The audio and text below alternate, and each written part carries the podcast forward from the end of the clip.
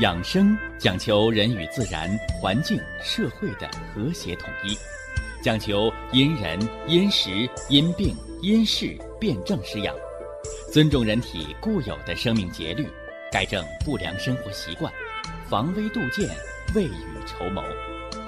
让我们一起学习、感受、实践养生的大智慧，用智慧去把握健康，用身体去感悟健康。用心灵去感受健康的幸福和快乐。欢迎收听《我和健康有个约会》。下面有请徐老师讲解博一文化的大智慧，让我们一同感受健康带给我们的快乐。好，下面有请徐老师。徐老师，您好。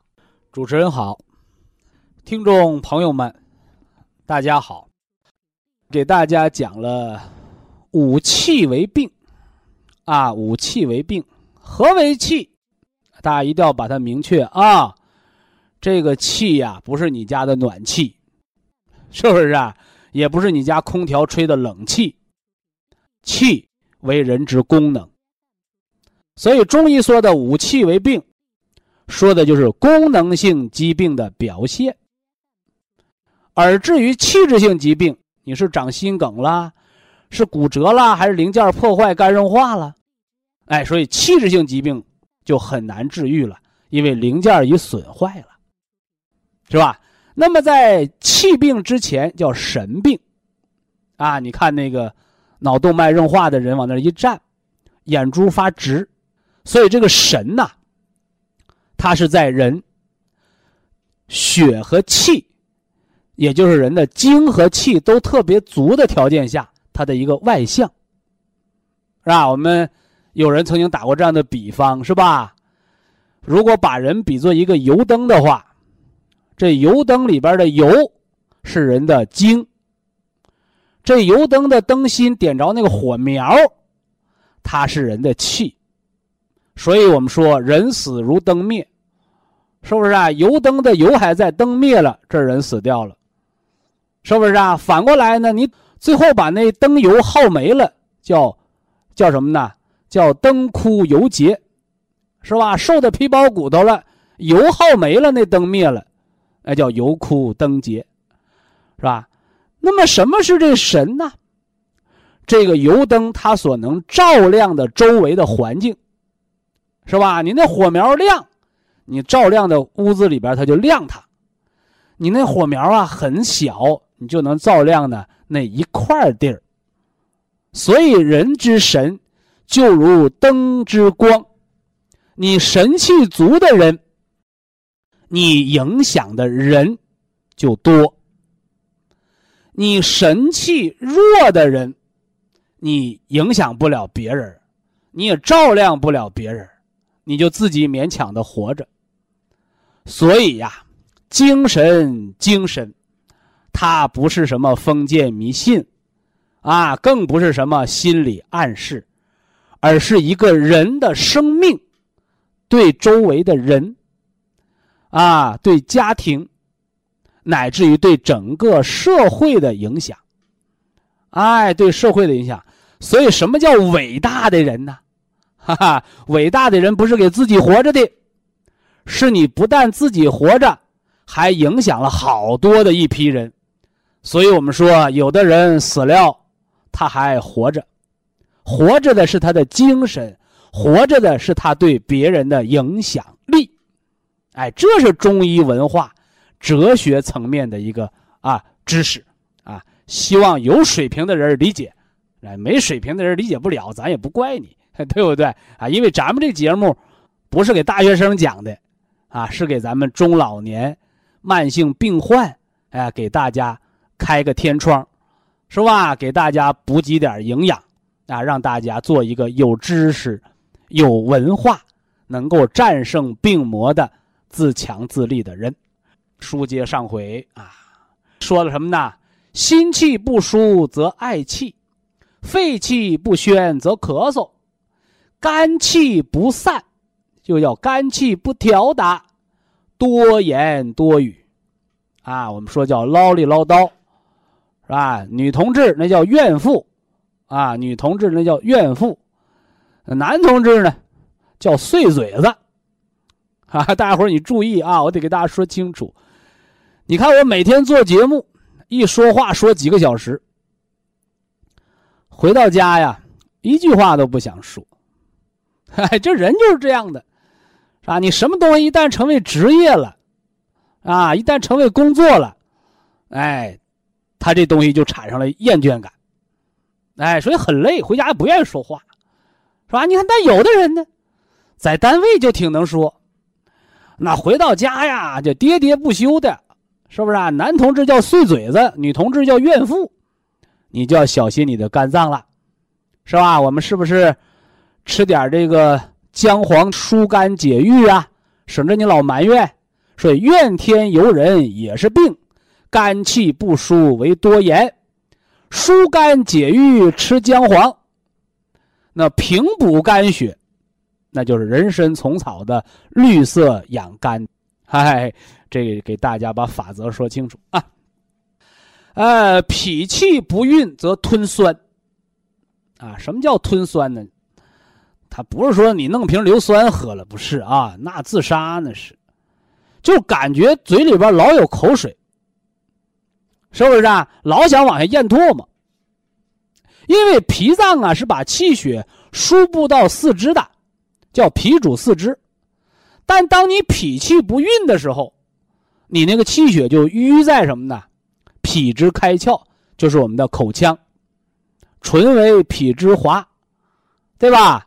齿龈为胃络，所以说你感觉呀，我这嘴里边老有口水，老得多咽两口的，这就叫吞酸。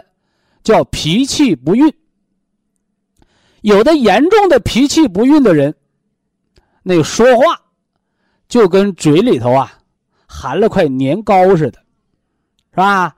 我经常遇到这样的病人，是吧？中风偏瘫的，脑梗后遗症的，血脂高的，怎么的？我说你平时说话也这样吗？说不的呀，我年轻时候说话挺好，现在说话嘴里跟含了口痰似的。你看，他说的挺脏，啊，其实啊，你听着脏，说破无毒，真就是一口痰湿在这儿。哎，我们叫涎症，等到这口痰湿流出来，那就口角流哈喇子，就流涎症。你包括有的人呢，说小孩睡觉流哈喇子，枕巾一片湿，你都得喝点开胃汤，是不是啊？吃点金色健脾的。哎，那都是脾不倦运，啊，脾不健运，脾湿淤积在口腔，所以流哈喇子。小孩流哈喇子是脾虚，老人流哈喇子是中风的痰涎，啊，痰涎，这说清楚啊。这是脾气不运，最后一个啊，最后一个，肾气不运则哈气喷嚏，呵气。人没睡好觉，喝气连天的，我告诉你，是你的肾精不足了。啊，肾精不足了。哎，打喷嚏呢？人遇到冷空气了，打喷嚏，对吧？有的人恐惧惊吓了，打喷嚏，这都是掉肾气，是肾气不够了，拉警报。不但拉了警报，人还自保了，啊，人还自保了。所以说呀，你都打喷嚏打了好几个了，你还不加件衣服，你那肾干拉警报，你也不加衣服，就等着得肾炎吧。你都喝气连天了，你还开车不睡觉，你疲劳驾驶就要出车祸，对不对？你都喝气连天了，你还在那读书学习，我告诉你，你读啥也记不住。因为肾精已经短路了，这是肾气亏虚的表现，这叫五五气为病，哎，五脏的气的层面的疾病。那么中医呢，讲五脏还讲六腑啊，对不对？所以在《黄帝内经》啊，哎，在他的这个《宣明五气篇》当中，后人呢又为做了他做了一个增补。啊，就增加了，补充了点叫胃为气逆，为哕为恐。就是你的胃气出现疾病的时候，什么表现呢？哎，叫胃胀，叫气逆嘛。哕，什么叫哕呀？就是刷牙捅嗓子眼儿了。电视广告说是慢性咽炎，实际上我告诉你不是，是胃病为哕。啊，什么叫恐啊？就胆小啊，啊，胆小，老容易什么的惊吓啊。那大肠、小肠，大肠和肺表里，小肠和心脏相表里。那大小肠的气机出现了病变呢，啊，出现了气机失调呢，呃，表现为什么呢？叫泻，哎，就是腹泻，啊，腹泻，跑肚拉稀，哈哈，哎。那么下焦，啊，下焦。他的气机出现了病变，啊，什么表现呢？叫水肿，啊，人生水肿为三焦不通，啊，为三焦不通，是吧？那么膀胱出现了气机的失调呢？哎，一个叫尿储留，就尿不下来尿，啊，所以那老头前列腺肥大，哎呀，我尿尿费劲，尿流细，到医院就把前列腺给抠下去了。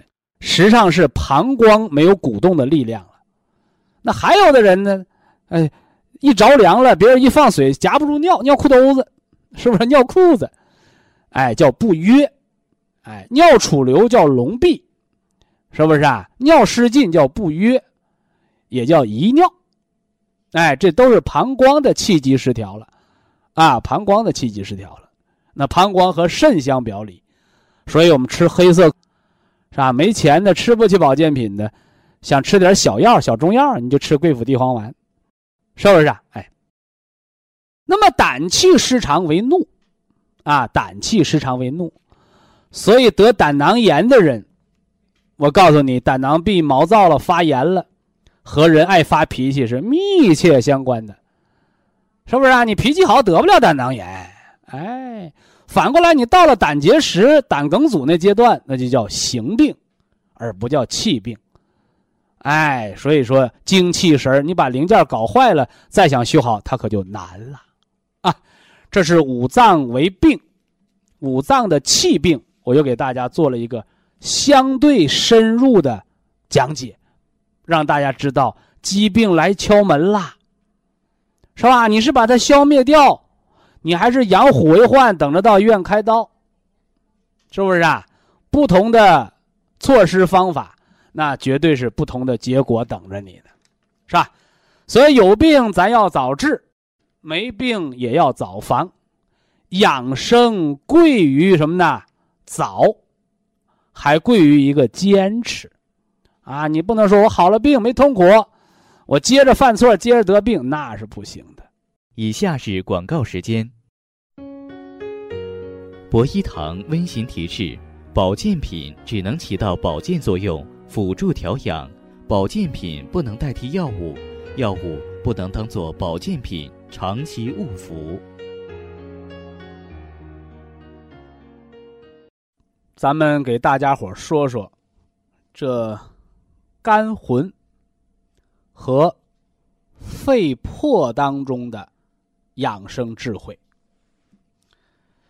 以往节目当中啊，我们强调更多的是先天之本的肾啊，肾为人体先天之本，主骨生髓，主髓纳气，主人一身之阴，又主人一身之阳。这说的是肾。呃，除了先天之本讲的多了之外呢，我们还强调了这个人的后天之本。啊，人的后天之本呢是脾胃，啊，脾胃为人体后天之本，五谷之海，气血生化的源泉。有气血人才能活呀，而这脾胃呢是气血的根呐。所以养好脾胃，哎，人就能生化气血。人有气血生化，人才能够生生不息，人才能活。所以老话说叫“民以食为天”，而这食之本说的就是脾胃。这是人的后天之本。而今天呢，咱们既不说这个先天之本，啊，也不说后天之本，说说这个肝魂和肺魄。说这肝魂和肺魄，其实就是想给大家讲讲身心健康、心理性疾病和人的，是吧？脏腑之间的关联。那么，肝藏魂，是吧？这个魂呢，它主什么呢？它主人的思维，是吧？我给大家讲过，是吧？呃，从《黄帝内经》上来说，这肝魂有三，啊，是这么说的啊。肝藏血。血舍魂，哎，肝脏是藏血的，而这血呀，它是魂的家啊。那这个肝魂，它是肝脏的这个神明啊，它分三条啊，分三条。也就是说，人的肝脏好不好，你肝血藏的足不足，它既决定了。你的寿命，又决定着你的什么呢？才能，还决定着你这人生啊是否幸福，是吧？说这肝藏血，血舍魂，这肝魂真的有这么重要的养生意义吗？是吧？我以前给大家讲过一个。隐形杀手，叫低血压病，是吧？有多少人认为低血压不是病的？甚至有多少医生还说你血压低，你得不了脑出血？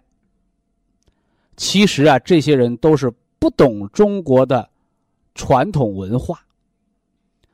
低血压是隐形杀手。低血压病人到六十岁得脑萎缩、老年痴呆、脑梗塞，是不是啊？得中风。那么低血压实际上它就是一个肝血的不足。你看《黄帝经》上说叫肝藏血，血舍魂，是吧？你那肝血呀藏的足，你那肝魂它就强；你那肝血亏，你那个魂呐它就绕。所以呀，低血压，肝血亏，肝血亏，你那魂就绕，你就不容易长寿，而且这个人呐，才能方面就偏弱。啊，而且还容易受惊吓，是不是啊？还有一个特点，这样的人容易什么呢？上瘾。啊，什么叫上瘾呢？就是我们说的人的嗜欲，是吧？那有人说，徐老师说，你说低血压是病就是病，你不得讲出道理吗？下来我就把肝藏血。血舍魂，这肝魂当中的，一二三，我给大家伙好好的说道说道，让咱们大家能够啊，预防、康复低血压病，把肝血藏的足足的，养好了肝魂，哎，我们才能长寿。不但长寿。我们人生要活得精彩，哎，不但人生活得精彩，我们还得呀有幸福感，哎，这都是肝魂决定的，啊，那个西医，它是心理学才能研究的层面，而咱们中医，在脏腑层面，在精气神层面，在中医的基础方面，咱就要给大家伙说清楚。是吧？这新听众要拿笔记啊，老朋友笔记本上应该有啊。啊，我们中国人说叫三魂七魄。这第一魂呢叫胎光，啊，胎光，是吧？经常说，哎呀，你这人印堂发黑呀，哎，怎么的呀？就说你胎光不足了，是吧？什么叫胎光啊？是吧？哎，也就是我们说的叫元神，啊，人的本源之神，是吧？所以老话说叫人死如灯灭，哎，啥意思？就是你肝血耗尽，你那胎光灭了，元神散了，人自然而然就没了灵魂，就死掉了，是不是？哎，所以这第一呢，肝魂叫胎光啊。这胎光啊，决定了人的寿命啊。你包括那个得老年痴呆，那我给大家讲过是吧？你说这人呢，能吃，能睡。能走，不认人是吧？其实按中医的话讲，这叫活死人。你说这人活着吧，胎光没了；你说他死了吧，能吃，能喝，能走，能睡，就是不认人是吧？老伴儿都不认识，儿女更甭提，都不认识，走出门回不了家。所以中医把这叫行尸走肉，哎，这就说明人的什么呢？这胎光没了，呃，肝魂的第二条叫什么呢？叫爽灵，啊，你就听这个名字，是吧？爽灵啊，机灵啊，所以呢，这肝的第二魂，它又叫人的智神，哎，是人的聪明智慧。所以说，你这一辈子呀，你是当农民跑土了咖。你还是当科学家搞发明，你这一辈子呀是做一个普普通通的工人，啊，你还是做一个什么呢？这个专业的技术人员，是吧？是平安退休，你还是能成为学科带头人？你能不能有发明专利？这不是你上学能学的，这得看你的肝血足不足。是吧？得看你那个肝魂足不足，而这就是肝的第二魂，就叫人的爽灵。所以说，你看血压低的人，啊，血压低的人，肝血亏，肝魂不足，你那个爽灵啊，是吧？你这肝之二魂这个爽灵再差一点这人基本就没什么太大才能，啊，这辈子也出不了什么出息。是不是啊？所以这大家一定要搞明白啊。那么人的那个胎光啊，是受益于母亲，啊，也就是人的生命健康和寿命由母亲说了算。而这人呢，一辈子有多大才能，是由你亲爹说了算，啊，是由你亲爹说了算。因为人这肝魂之二，他这个爽灵是由父亲来决定的。是不是啊？所以我们常讲啊，叫种瓜得瓜，种豆得豆，是吧？哎，你父亲有多大才能，这和儿女是密切相关的，啊，密切相关的，啊，西方医学把它叫遗传学啊，我们中医把它叫传承，啊，肝魂的传承，是吧？呃，肝的第三魂呢，叫什么呢？叫幽精。啊，哪个幽？哎，就是曲径通幽处，幽暗的幽。哎，经就是肾经的经。哎，这是解决人的欲望的问题，是吧？你看有些人，是吧？年轻的时候是个小伙子，啊，人到中年四十多岁，咔嚓一刀，啊，把自己变成大姑娘了，变性手术，是吧？还有就是现在。原来啊，咱们中国人是不不说啊，不好意思说，啊，什么啊，叫同性恋，哎，这都是人的幽精，就是人的欲望，啊，人的欲望，啊，这个欲望还包括什么呢？人的嗜欲，包括你抽烟上瘾的，喝酒上瘾的，上网上瘾的，是不是啊？吸毒这些成瘾性，都说的是人的幽精，啊，就是人的欲望。所以这人这一辈子呀，你活得幸不幸福？你是嗜酒如命啊，还是这个赌徒啊？哎，你这都是幽精出了问题。哎，这都是由肝藏血、血舍魂来决定的。所以我给大家讲了，叫第一血啊是隐形杀手，其道理就和肝血和肝魂是密不可分的。那么既然肝魂它这么这么的重要，是吧？那我们这个魂呐是爹妈给的，那么我们后天调养对它究竟有没有作用呢？告诉大家。作用非常的大，啊，你包括现在，是吧？大家都知道那个长寿之国的日本，啊，是世界上头号的自杀率、发病最高的国家。哎，这就说明什么呢？哎，他的肝血和肝魂出了问题。啊，肝血和肝魂出了问题，哪儿啊？就是幽精。哎，就人的欲望出问题了。啊，所以现在心理性疾病、抑郁症、强迫症、焦虑症，是不是啊？包括说那个海默茨综合症、那个老年痴呆症，这都是跟肝血藏魂有关。哎，说这人傻了，像魂没了一样。你看，所以中国人的大道至简、复杂的医学道理，其实就在百姓的俗话之间。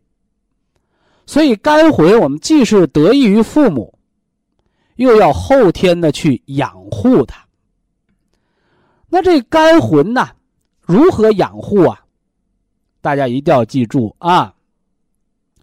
这魂呢是属阳的，属阳的，但是静以养之。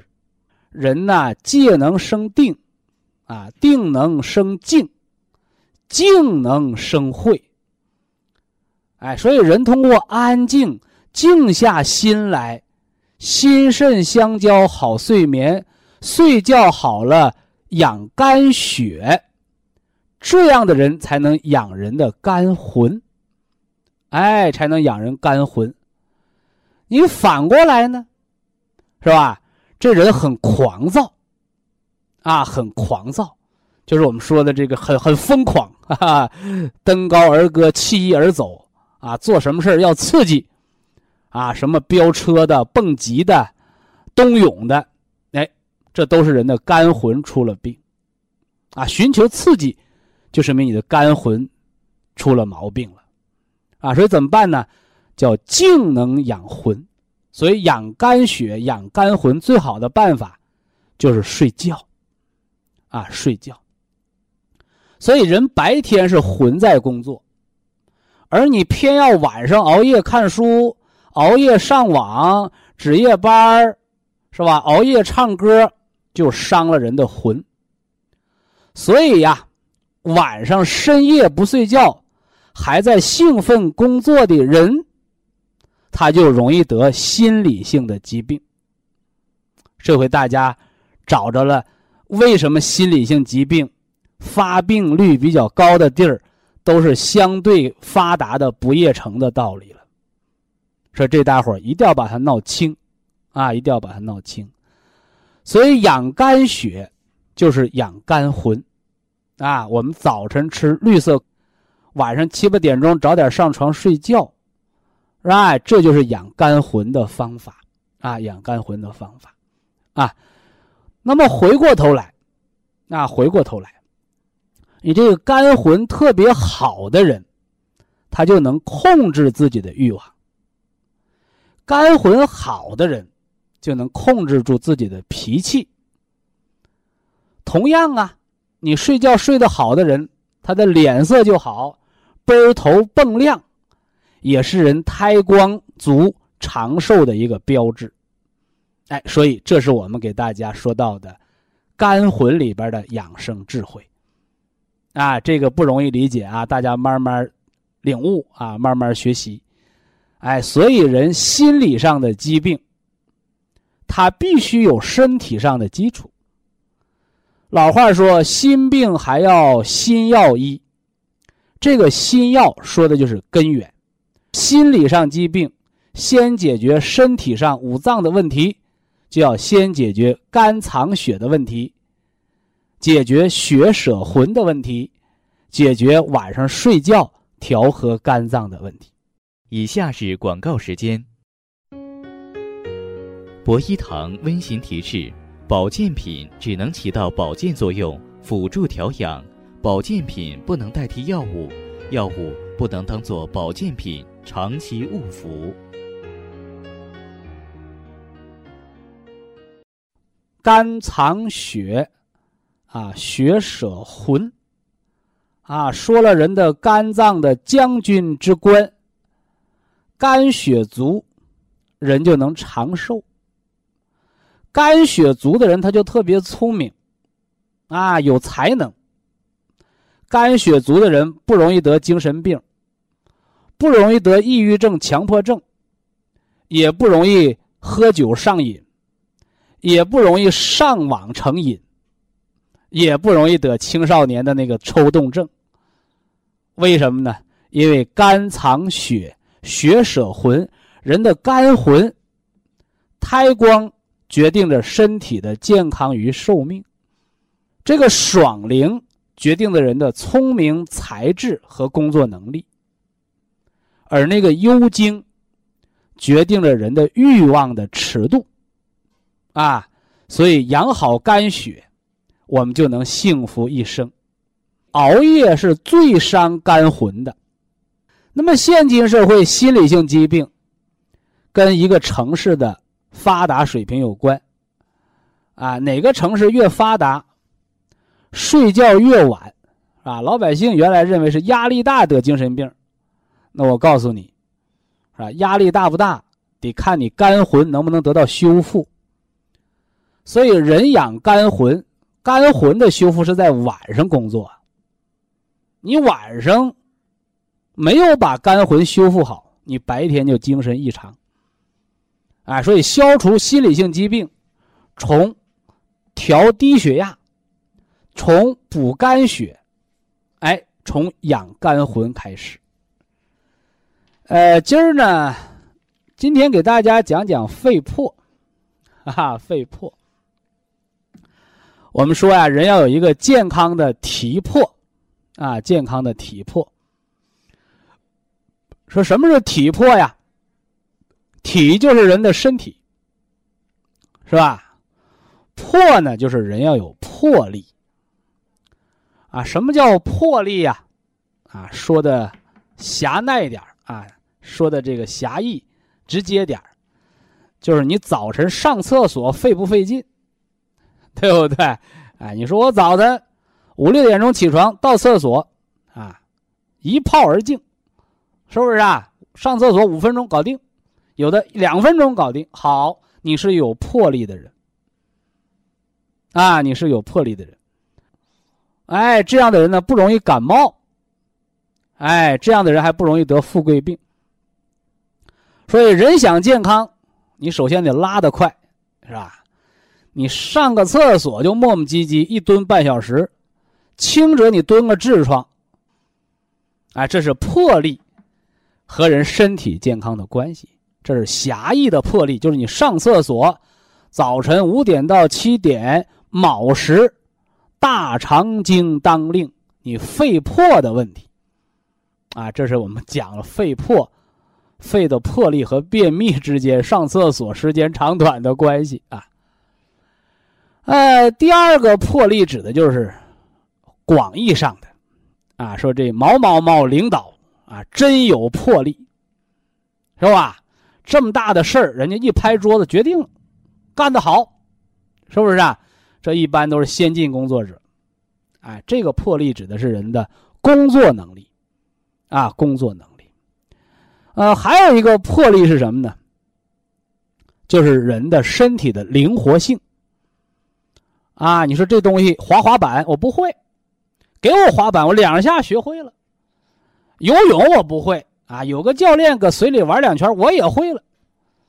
你看生活当中就有这样的人，啊，我们小的时候什么学骑自行车，啊，现在人学那个汽车驾驶，学开车，有的人灵的了不得，啊，好像先天就会一样。那有的人学点东西，哎呀，费那个劲呐，是不是啊？哎，他学什么掌握的慢，手脚不协调，走平道都卡跟头，这人的魄力不足。哎，所以我给大家讲了三个魄力，是吧？一是早晨上厕所的痛快，二是生活当中的决策力，工作当中的领导力和决策力。你有魄力，你是个好领导。你连魄力都没有，你也当不上领导，是不是啊？你领导谁去啊？你自己呀，上个厕所费那么大事，做点事左右为难，决断不了，对不对？哎，拍不了板你当什么一把手啊？你顶多当个副经理，对吧？二把手。呃，第三个魄力就是身体的学习的灵活性，啊，这都是人的本能之性。所以人的魄力啊，和人的这个肝血藏的魂不一样，啊，魂它是不以人的什么呢身体为依托的，啊，所以说那小孩惊吓哭闹，哎呀，伤着魂了，对吧？哎，而这魄它是必须以人的身体啊为依托的，哎，那么魄力，它是人身体不得病的能力。是人生命的本能的能力。那么人一共有有这七魄啊，有这七魄。你看，我们上回给大家讲了，魂决定人的寿命长短，了不得呀，是吧？你胎光没了，你要是能走能撂，你也就是个老年痴呆、海默斯综合症，行尸走肉不认人，这是轻的啊，重的直接就。一命呜呼了，啊，这是肝魂决定人的寿命。那么肺魄决定人的生死。啊，人有七魄，我说说这第一魄。这第一魄，大家写本上啊。有的人也读过《黄帝内经》，啊，有的人也喜欢百度百科，对吧？而往往呢，你看一二三，咱们中国人都好记。啊，这五六七就不好记，啊，其实生活当中，我告诉你，记忆是有法则的。肺脏主气，主人一身之气，那气藏着人的魄，所以我们常说气魄哈哈，人要有气魄，啊，你先得有肺气，你才能有肺魄。所以，人这三魂七魄，这第一魄，大家写本上啊。这第一魄叫嗅肺，是吧？也念臭肺，啊，我们中国人是很文雅的，是吧？所以把臭字呢读作嗅，啊，你包括现在你跟谁说你这病腋臭，你狐臭，你这谁听着都很什么呢？很自卑。但你到老中医那儿，人就说：“哎呦，您这叫腋嗅啊！”哈哈，什么叫腋嗅？哎，不是你那胳肢窝生锈了，是有臭味儿，但人家文雅就念秀，啊，大汗腺分泌不正常，对吧？哎，啊，就得什么呢？少吃辛辣的食物，吃清淡的食物，注意锻炼，是吧？那我把大汗腺摘了吧？嘿嘿，你摘完了，你人就不全乎了。所以中国文化讲的人要全乎啊。这第一魄啊叫秀肺啊，我三五年前也给大家讲过人的三魂七魄啊，那时候讲的比较浅显，是吧？那这嗅肺是管什么的呢？它就是管人的生死的啊。说有那么重要吗？没错，人呐，肺是管喘气儿的。是吧？你心脏偷停，你能活；你肺不喘气儿，人就憋死了。所以嗅肺是管人喘气儿的，啊，管人喘气儿的。这个喘气儿里边有文化，啊，中国人讲叫一阴一阳为之道，一阴一阳为之道，是吧？吸进来气儿，还能呼出去气儿，往里吸叫阴，往外吐叫阳呗，是吧？但是大家在你的本上，除了“呼吸”二字，肺主人一身之气，除了呼，还有吸，还有一个字儿，就是决定着你的寿命，是不是啊？为什么世界最长寿的国家人的平均寿命只有八十多岁？中国人现在平均寿命达到了七十七了，是不是啊？为什么八十是个难于逾越的这个阶梯呀？是吧？因为人到八十岁的时候，废气就耗尽了。啊，就像你家那个灯泡，点了一万下是两万下，是一万个小时两万小时就灭了。你不能说我花一万块钱买呃花一块钱买个灯泡用一百年啊用不了，对不对？灯泡有寿命。那太阳都有寿命，人的肺脏也有寿命，所以人的肺气尽，人的性命就完了。那么这个我们把它叫气数。啊，你包括那个这个什么周朝八百年天下，啊，人就讲为什么就八百年天下？你这天下怎么不能一千年呢？有学问家说了，叫气数已尽。哎，所以人。除了肺子会喘气儿之外，你还要知道肺子和人长寿之间有个关系，而这个关系，既不是吸气儿，也不是喘气儿，是在呼吸和喘气儿中间的休息的那一段这个息就是休息的息。所以中医的导引术，就老百姓说的啊，你会练气功吗？你以为练气功是练喘气儿呢？那就大没文化了。所以啊，人练气功、练中医导引之术，练的就是呼气和喘气之间的停歇的这个休息的息。哎，我们中医常说，你吃点中药，吃点食疗，将息一下身体。将息一下身体，什么叫将息？就是调养。而这个息，大家注意，这个休息的息怎么写？上面是一个自我的自，下面是个心脏的心。这个息是自心，哎，自我的心神。这回大家明白了吧？有人打电话，徐老师，我打呼噜。我说打呼噜这病要命。他说：“你咋知道？我喘喘气儿就把我憋醒了，你看？啊，人为什么打呼噜？为什么打呼噜能心脏骤停？这就是肺破影响你性命的关键。啊，所以每年呢，因为打呼噜，心脏骤停没命的人不少。呼吸暂停综合症是心脏病吗？不是，是肺脏的病，就是这个臭肺，你肺的这个魄力出了问题了。”所以打呼噜，我给他吃什么？啊，我给他吃的是虫草。说我也不咳嗽啊，哈哈，我也没有哮喘呐，我白天不打呼噜啊，我就晚上打呼噜。因为人的肺魄是晚上工作的。哎，你看肝魂吧，魂儿是白天工作，晚上调养；而这人的魄力呢，是晚上工作，白天调养。所以啊，我们中医说叫静以养魂，动以养魄。所以好多打呼噜的人，他都运动能力不足，不协调，还容易摔跟头，都是有痰湿的体质，是吧？防御能力比较差，是吧？人家给你扔个皮球过来，你球没捡着，一屁股墩坐地下了，直接摔成骨头，坏死了。你说说怎么办？笨呐！所以生活当中，你如果说：“哎呀，我怎么越老越笨了，笨的要命了”，都是肺魄不足。所以说，你从现在科学讲，你给人讲，你管肺子，你吃点管咳嗽的药，能让你变灵活，人都说你江湖医生骗人的。但是你读了《黄帝内经》，你学了中医文化，你知道了肺藏其魄，这第一魄叫臭肺。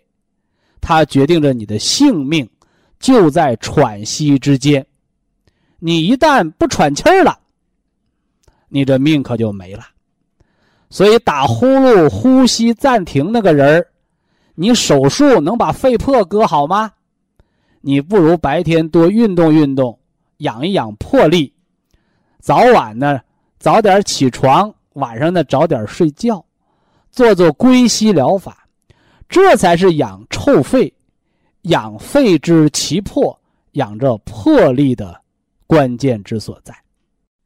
非常感谢徐正邦老师的精彩讲解，听众朋友们，我们店内的服务热线零五幺二六七五七六七三七和零五幺二六七五七六七三六已经全线为您开通，随时欢迎您的垂询与拨打。客服微信号二八二六七九一四九零，微信公众号搜索“苏州博一堂”。健康管理中心，下面有请打通热线的朋友。这位朋友您好，您好，哎，你好，啊，哎，那个徐老师，我想问一下，就是想咨询哪里听众？啊啊，我是江苏无锡的。无锡，对，嗯，那个我想问一下，就是那个今年就是我已经四十二岁了，四十二岁，然后那对，然后那个就是检查那个。就是乳房两侧总是检查出来有那个小的那个结节，嗯，我想问一下，像这种就是到医院去检查的时候，医生他总是说，就说好像他建议要开刀啊，嗯，要拿出来看看是什么东西，是吧？不不，他他他当时也没有这么说，他就是因为 B 超检查的话，他就说因为结节还那他怎么说？他就说他说这东西不要紧，哎，对，他就说不要紧，然后那他说那你问问他。都有吗？嗯，他就说那个就测出来就是比较比较大一点的，就是大概有七乘五毫米吧。呃，他说这个比较啊，啊，你现在糊涂着呢。啊，我一句话让你明白这一切啊。啊啊。呃，西医呀，把结节认为呢是没有什么问题的，西医呢把瘤子认为呢才是有杀伤力的，西医呢把这个。癌症，呃，就当成敲击死亡之门的这个钥匙了，啊，嗯，呃，这之间有什么关联？嗯，哎，中医讲，嗯，气滞，血瘀，嗯，瘀而成结，结而生瘤，久瘤必癌，这是中医的一个变化过程。女同志的乳腺、甲状腺。它为什么容易长瘤子？嗯，因为这是人的胆经，包括女性冲脉的走行的方向。嗯，哎，什么时候会长结节？嗯，月经期生气。嗯，生理期生气就叫气滞。哦。久而气滞，这气没发火，没散开，就形成淤血。嗯，淤血的时候你只是疼，还没有结节，摸不到疙瘩啊。对，气滞血瘀，久瘀必结。你现在到了第三步叫结，结的时间久了变瘤，瘤的时间久了变成癌，嗯，这么个过程。嗯，那反过来呢？西医不这么认为。嗯，西医说啥呢？西医说癌是细胞突变，嗯，结节呢是免疫性的。所以说，他们认为结节没事儿。哦。但是结节会为将来长瘤子埋下祸根。哦。哎，这是究，这叫什么呢？综合中医和西医的观点，让你如何来认识乳腺上的结节。哦。没有结，长不了瘤。嗯。那块细胞好好的，嘣儿长出个瘤来。嗯。你这块山清水秀的花，给我盖个化工厂，我还过不过日子了？嗯。是不是？所以说，国家盖化工厂为什么要测评啊？嗯，是不是？你这块人生态挺好的，你做完化工厂，那是河里边的水也死了，树也死了，鸟也死了，那那那祸害一万年的那成了。哎，那么那么像如果是现在这种情况的话，因为他医院里好像也没有说啊，医院没招药，对，哎，一不能吃药，二不能开刀，顶多让你吃点乳皮消，对，吃点泻药也，嗯，对，乳皮消原来也吃过，但是好像基本上没有什么。呃，医院给你吃的叫泻药。哦，哎，你看西医没办法，西医不能给你用消炎药，它没有炎症。中医给你用泻药，为什么要泻？因为他认为有淤结了。嗯。所以说你吃这些药，往往跑肚拉稀是吧？寒凉肚子疼是吧？那么养生的方法是什么呢？叫疏通经络。疏通经比如说嗯女同志乳腺生结节了，你就嗯不要穿过紧、过于紧的胸衣，嗯就是电视上那个广告，哎呀，塑身美美美体啊，嗯等挺个大胖子，穿上衣服，嗯好家伙，变成苗条女人了，肉哪儿去了？挤内脏去了，哦。挤内脏去了。这公交车就能装五十个人，你塞进一百个，那就成包子了。对。你原来就长那么多肉，外边勒的有腰条了，里边嗯。脂肪压内脏，内脏溃疡，穿紧身衣得糖尿病都这么得的。嗯。那你本身女同志乳腺这儿经络不通有淤阻，你就要穿相对松点的衣服，嗯。明白吧？完了之后呢，经常敲胆经，经期的时候喝红糖水，少生气，适当运动哦，这个淤结就能散开，哦。淤结就能散开。像吃嗯保健品博益堂这个绿色深草颗粒养肝，金色深草颗粒调脾，就能把你这个给你散开。另外，你如果现在嗯。接着按原来的生活方式，什么熬夜呀、生气呀、无名怒火啊，不吃早饭呢，得嗯这乳腺上的结节，它长不长咱不说，嗯甲状腺上该长新的结节了，嗯因为这都都在胆经上。哦我这么说，你闹明白没？我知道我知道。哎，那么像这个的话，就是说，如果说像你推荐的这个，就是绿色的跟金色的这个参草颗粒，冬虫夏草加人参嘛，啊，哦，冬虫夏，这个怎么吃的呢？呃，你现在呀，你现在有什么嗯症状？我得给你搞清楚，你现在究竟是脾虚的厉害还是肝虚的厉害？你是腿抽筋儿的厉害还是吃饭没胃口？你这得看哪方面。没有，这这些我好像都没有。它就是，但是月经来之前特别的痛。啊，呃，你是寒凝痛经还是气滞痛经？啊，我痛经不不不，我是那个来来月经来之前乳房特别痛。那就是淤了呗，胀痛呗。这个痛啊，博益堂那个哦磁疗脚垫儿，你把它啊缝到你贴身穿的胸衣上，啊，胸衣外面，完了最好穿不要带那钢托的啊。嗯嗯嗯，哎，完了之后呢，你那个金色金色的，金色的嗯吃一包，绿色的吃三包。绿色吃三包，绿色的是疏肝的，金色的调脾的。哦调脾，这一哎天吃几次啊？我说的是一天的量，哦，一天一天一天吃，也就用一次吃也可以。你最好分开嘛。哦，分开。哎，你那绿的可以早一包晚两包，你那金的可以在早上吃，嗯是不是、啊？就分开了嘛？哦，就是养成规律。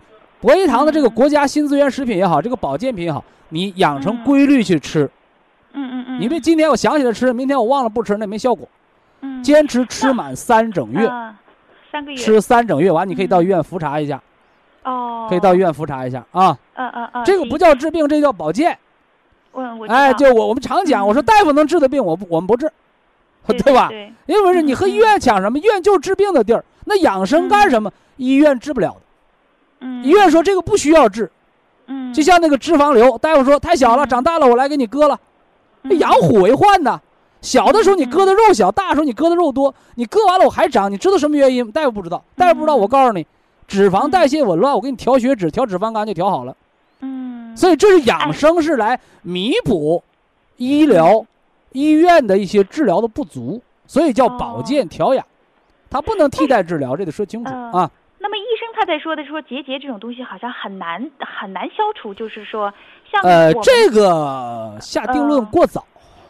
这个哈，哎，就像医生说，肺气肿啊，开刀啊，死了都治不好。但是我们用哦归西疗法，还是这个医生，我让你去给我拍片子，你原来说我有肺气肿，我做了半年归西疗法，我补了一年的冬虫夏草，哎，我到医院一拍嗯，说我肺气肿没了，嗯，你可以检查。嗯嗯，他说好不了，他说还要加重，我告诉你，用我的方法调三个月，你去检查，嗯。你看谁在说谎，不就得了吗？嗯嗯，另外，博益堂的保健品，它也不是路边卖的花生豆，也不是路边卖的棉花糖，有国家认证、有国家审批的，有效果吃，没效果扔呗。嗯。三个月哦。啊，三个月叫一个保健周期，定期复查。哦，那么不长大就叫好转，如果嗯。变小了，那就叫全面康复。哦，你说能不能完全消失？不知道，嗯。不知道哦。啊。你要小的可以完全消失掉啊嗯嗯嗯。那么徐老师，我还有一个问题想问一下，啊！你说就是那个我在那个就是体检过程当中，就是有一次是常规检查的是发现那个就是尿常规检查，它有一个尿潜血两个加号。那么这个问题的话，因为我说明不了问题。啊，这个啊，女性同志说明不了问题。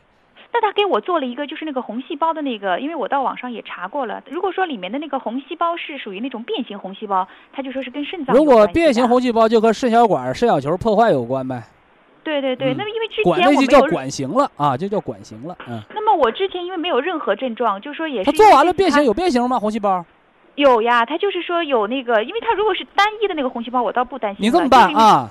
啊就是红细胞啊，它是从血液当中来的。啊，哎，你要是单纯红细胞的话，它跟膀胱炎啊、尿道炎呐、是不是啊？这都有对。关。你要是管型的话，那就是肾小球有破坏呗，哦，那就成肾炎了呗。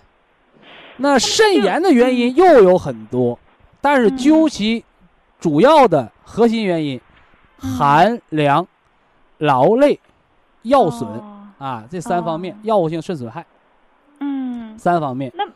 嗯，那么像这种肾炎的话，怎么就是好像也没有什么可以说根治的或者是治愈的这种什么药类？你是年轻人，你说谁能？呃，就现在世界医学能把哪个病彻底治好，永不复发？有没有？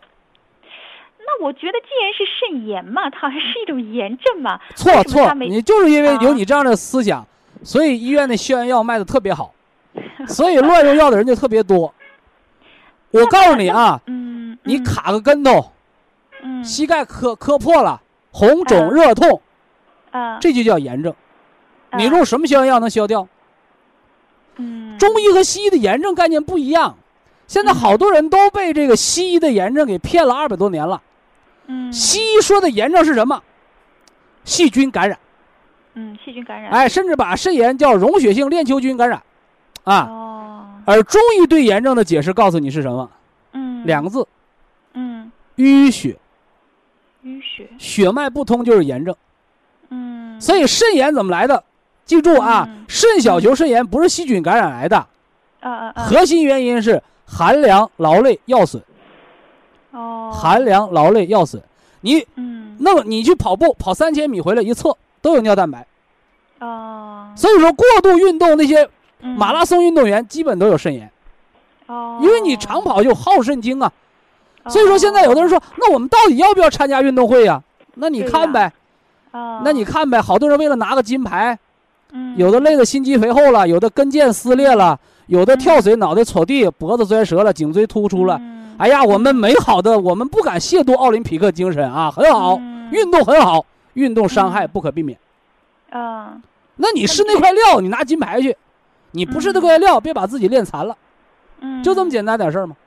那我们要是还是要适度参加那个吧。寒凉劳累，我们说的啊寒凉劳累，你不是说那我春天穿个半截袖就叫寒凉了？不是啊，嗯啊，你说我夏天我偏要开冷气，我偏要啊在空调房间，我偏要洗冷水澡，那你寒凉劳累得肾炎呗？淋了湿雨，我们都啊叫有一个度。劳累，我让你哦正常的走走步、散散步叫劳累吗？那嗯六十多岁老爷子一天跑十里路，你不叫劳累？嗯你是玩命的还是养生的？嗯药损，常年吃药，有点事儿没点事儿吃药。嗯，嗯药物性肾损害，现在很多，现在国家已经规定，只要在中国药铺里边卖的药，必须有药品说明书的毒副作用栏儿。你现在你看看现在有多少药有慢性嗯肾功能不全者慎用，嗯都有肾损害。对对对，怎么得的病刚才我们说的非常清楚，避免得病的病因。呃，那么就那假如现在这个样子，也就是保持它不要再发展了，是吧？至于说怎么去 什么叫保持它不让它发展？可以彻底康复，这个这个，那我但是不是要让你嗯康复的，啊是你自身组织细胞的修复能力，是你啊避免了寒凉、劳累嗯和嗯药物性肾损害。哦清楚了吧？嗯啊，祝您健康啊！这是个初级听众啊，还听个一知半解，那就慢慢吸收理解啊。好，非常感谢徐正邦老师，我们明天同一时间再会。听众朋友们，下面请您记好，苏州博一堂的地址是在人民路一千七百二十六号，服务热线零五幺二六七五七六七三六六七五七六七三七。客服微信号二八二六七九一四九零，微信公众号搜索“苏州博一堂健康管理中心”。好，非常感谢您的收听，我们明天同时间再会。